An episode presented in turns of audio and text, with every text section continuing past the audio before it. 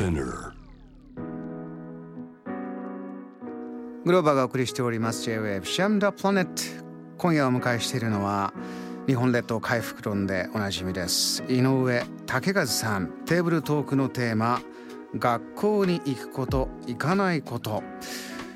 井上さんまずこの学校行かないいろんなケースがあります、えー、登校拒否時という言葉が広まったこともあれば不登校という言い方もありますし井上さんはねご自身の息子さんがこのコロナをきっかけに、うん、自分の、えー、住んでる場所で、えー、身につけたり経験するものがやっぱりそっちに惹かれて学校から足が遠のいた登校が嫌だ登校拒否という形ですか？そうですねまあなんかあのー、そう言えばかっこいいんですけど単にやっぱり学校に行く意味を感じなくなっちゃったってことなんだと思うんですけど要は楽しくないと。うんうんで、えー、なんか不登校っていうとねこうこう行かないまあ行かないことはいけないので行かなきゃいけないんだけれどもかつては登校拒否って言ってたのがなんか最近不登校って言ってるなと思ってて。ね、その登校拒否ってあんまり言わなくなったじゃないですか。でも僕この,、ね、この5年ぐらいでやっぱりそれだけ不登校の子が増えてるってことはこれ子どもの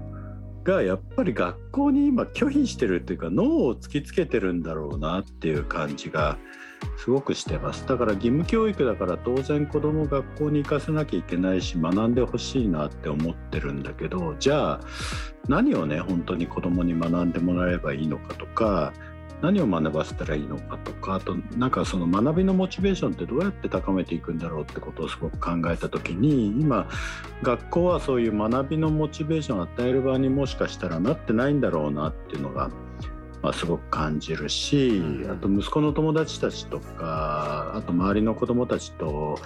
いろいろ子どもと接する機会が多いんですけどいろんな子たちと。うんなんかやっぱりとてもみんないいいい子だいい子ほど逆になんていうのかなもう親とか先生の言うことを鵜呑みにする子も多いなっていうのもすごく気になっててなんかやっぱり、うん、例えばじゃあキャンプやってます山の中でキャンプやっててなんか不測の事態が起きた時とかになんかこう思考停止しちゃう子がすごく多いなって感じがしてます自分で考えないっていうか、だから親とかにあの誰か大人に答えを出してもらってその言う通りにこうしようとしちゃう子がなんか多いなっていうのも気になってんですね。でそれは多分まあ、僕自身もそうですけどやっぱり学校教育って正解があってその正解を見つけて正解を答える子がいい子であり優等生でありっていうことでずっとやってきたからなんかそういう正解信仰にとらわれてるのが今の学校でやっぱりうちの息子なんかもそういうこうみんなでなんか同じことを常にやるっていうのも嫌だし、うん、なんかそういう決められた正解を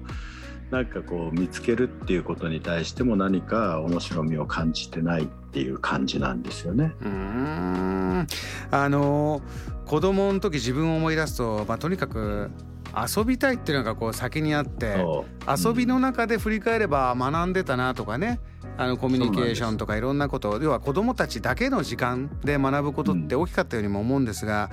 井上さん。今おっしゃったようになんだろう単純に言うと今子供の数減ってて大人が多いから、うんうん、なんか子供たちだけでいるっていうかね常にどっかに大人がいたりとかそういうなんかバランスもあるかもしれないなと思いましたね。うん、なんかそれも大きいんだと思います。だから大人の管理下にすごくこう家でも学校でも置かれていてなんか子どもたちだけの空間っていうのも結構少ないのかもしれないなとかあとなんか本当になんていうのかな心の底から楽しめるようなことっていうのは今の子たちはどれぐらいあるのかなとか、うん、なんかねあのすごく考えちゃうんですこの間なんかあのそれこそ、ええ、あの子供と一緒に岡山の山奥行ってたんですけれどもそこであの蜂取り名人にスズメバチの巣をこの取る野遊びを教えてもらってたんですけど要はスズメバチ。結構危なっかしい。スズメバチいたら逃げろっていう感じですけど。でスズメバチを呼び寄せて肉団子をつかませてその肉団子にこうあの小よりをつけといてスズメバチが飛んでいくのを見てこう白い髪がバーッと森の中をこう行くわけですそれをバーッとみんなで追っかけて ここにここに巣があるぞみたいなことやるんだけど。すごいですね。すっごい面白かったんですけどまあ でもねそのその蜂取り名人って蜂を取ることでほとんど年収を稼いでる人で。そういう大人にこう会った時にうちの息子もあの人すげえな本物だなみたいな。なるほどそういった井上さんあの、まあ、今八取名人の話も出ましたけれども、うん、まあ、自然の中でだったり自然の中じゃないかもしれないいろんなこう出会いの中でじゃあ学びって何かなって今自分のお子さん見てて他にもありました？感じること。えっと、一つはだからそういうなんていうのかなこう生きていくってことに対していろんなこうこうやって生きていけるんだとかこうやって生きていきたいなみたいなそういう動機というかあのそれを与えるのがそういうものをこう何て言うのかなこう感じると学び自分からなんかもっとやってみたいとか学びたいって思いが多分出てくるんだろうなっていうのがすごくあるのと。うんあとその蜂取ってた時もそうなんですけどやっぱり例えばこうその蜂取り名人がうちの子供がこうこうまあクロスズメバチなんで穴掘ってあの地面の中からこうあの引きずり出してくるんですけど その時のそのそのその手の動かし方いいねみたいなその要するに何ていうのかな手つきとか、はい、そういうものに対してすごくこうなんなんていうのかなこうあの反応してるんですよね。で僕やっぱりちょっと田舎に住むようになってやっぱりそういう自然のそばで暮らしてる人たちと接するとなんかねすごく手足の知性が高い人が多いなと思ってます。手足の知性って何ですか、はい、手足の知性ってどう言ったらいいのかな？なんかあの学校で学ぶことって結構言語的な知性というか言葉になってそういうもの言葉を習うあの言葉を通していろんなことを学ぶんだと思うんですけど、うん、例えばそういう野山で自然のそばで何か農業でもそうかもしれない漁業でもそうかもしれないけどそういうことをやってる人たちってなんかねこう手足を通じて世界を感じてるっていうか手足でこうちゃんとこうコミュニケーションができるとかだからそこの感覚とか感度がすごく高くてこれって学校教育では授けられないものだなって。でも昔の日本人かつての日本人ってそういうそういう意味での知性がすごく高くてだから多分ものづくり大国日本みたいな感じになってきたんだと思うんですけど、うん、今の教育って多分そういう何て言うのかなあの身体的な感覚っていうのをなかなか開発しないような教育が中心になっちゃってるなと思っててそれも多分子どもにとってつまらない全部言語とか脳みそから入る教育になっちゃってるからなんだろうなみたいなことはすごい感じ。これそれこそ大人が子供を育てる時に伝えたいことがこう増えてきちゃって知識とかね教養が蓄積されてくると、じゃあこれも教えようこれも教えようって言って授業がカリキュラムが増えてって、まあ、いわゆる座学ですよね。座って学んでもらう授業の数がまあ、図書館の本みたいなもんでもういろんないいこと伝えようと思うとちょっとまだ座っててこの本も読もうよっていうとこでおっしゃるように手足動かす時間があもう日が暮れちゃったからちょっと手足動かすのは週末ねとかそういうことにもつながってるんでしょうかね。うん、なんかそんな感じがしますね。だからやっぱりそういうこう本当は子供ってねあのじっとしてられない存在だし そうですね だけど45分間とにかく座って我慢する練習が学校みたいなありますもんね。でそれはやっぱり一つの学校の機能として社会性を身につけるってことで大事な機能だと思うんだけれども、えー、一方でそのやっぱり明らかに無理をさせてる部分はあって。はいその無理みたいなものをコロナの期間中になんか僕ら無理してたんじゃないのみたいなことを気づいちゃったんだろうなと息子がね。JAM The Planet J-WAVE シャムダプラネットグローバーがお送りしております、えー、今夜は日本列島回復論の著者山水号ディレクター井上武和さんをお迎えしてテーブルトーク学校に行くこと行かないことというテーマでメッセージもたくさんいただいてます。ありがとうございます。井上さんいくつかご紹介します。はいありがとうございます。ラジオネーム青い虎さんえー、こんばんは。私は子供はいないんですがこのテーマにとっても関心があってメッセージを送ります。私は地方情報誌の編集者です。地域の人を取材して記事にするんですがコロナになる前2年前の夏イタリア人と日本人のご夫婦にインタビューをする機会がありました。お子さん小学校低学年なんですが生まれてからずっと学校には行ったことがないそうなずっとホームスクーリングと聞いて当時の私は衝撃を受けました、えー、その小学生の彼女はあらゆることに好奇心を持つ快活な少女で読み書きも日本語イタリア語も共にペラペラ驚きました。そこから半年ほどしてコロナが来てホームスクーリングの家族も増えているようですね。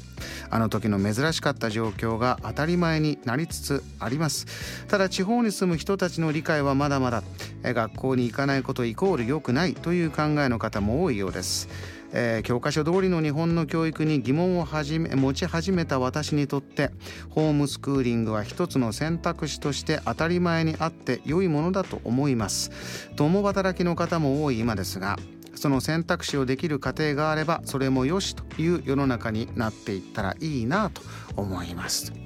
もう一つ、えー、今度はこういうのも、えー、来ましてラジオネームルートさんありがとうございます。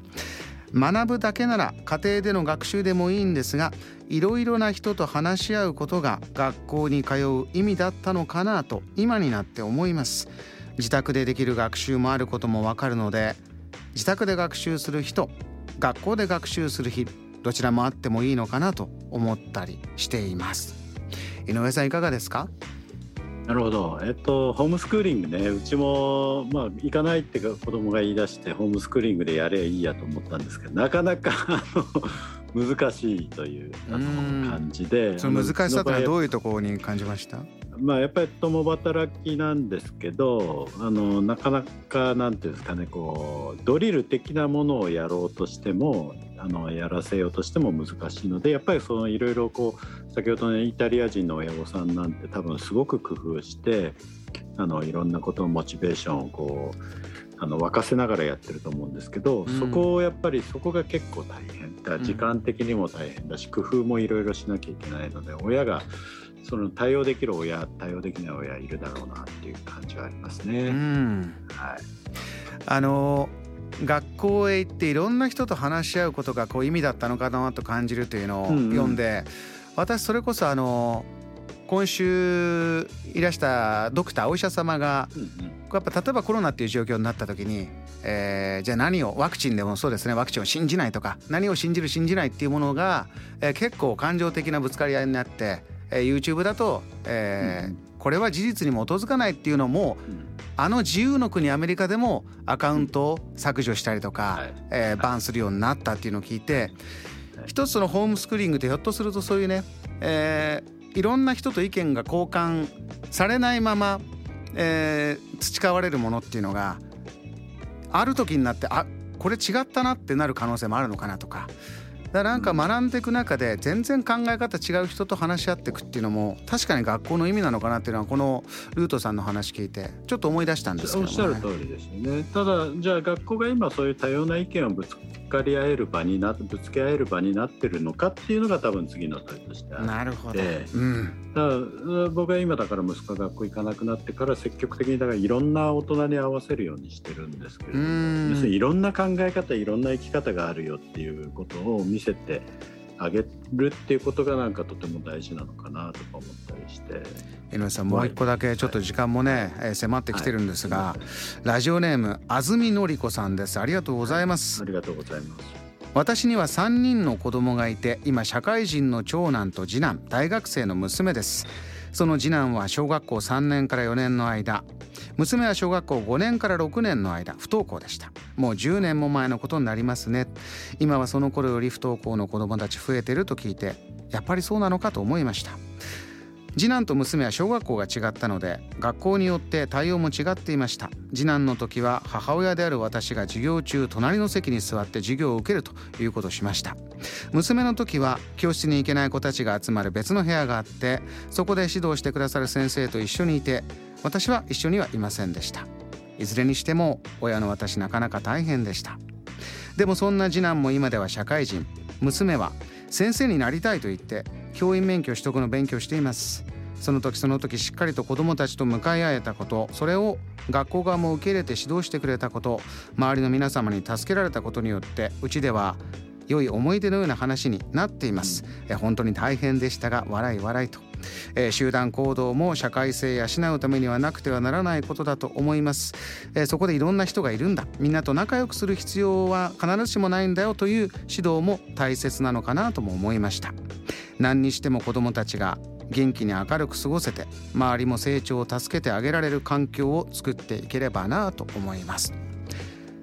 井上さんいかがでしょう？こういったメッセージもありました。素晴らしいですね。本当に最後のおっしゃってるように子供がね笑顔でいられるってことが一番でそのために今の方のお話で親自身もいろんなことを変えていったし学校も対応してくれたってだからなんか不登校をきっかけに学校と親がみんなアップデートされていく感じがとても素晴らしいなと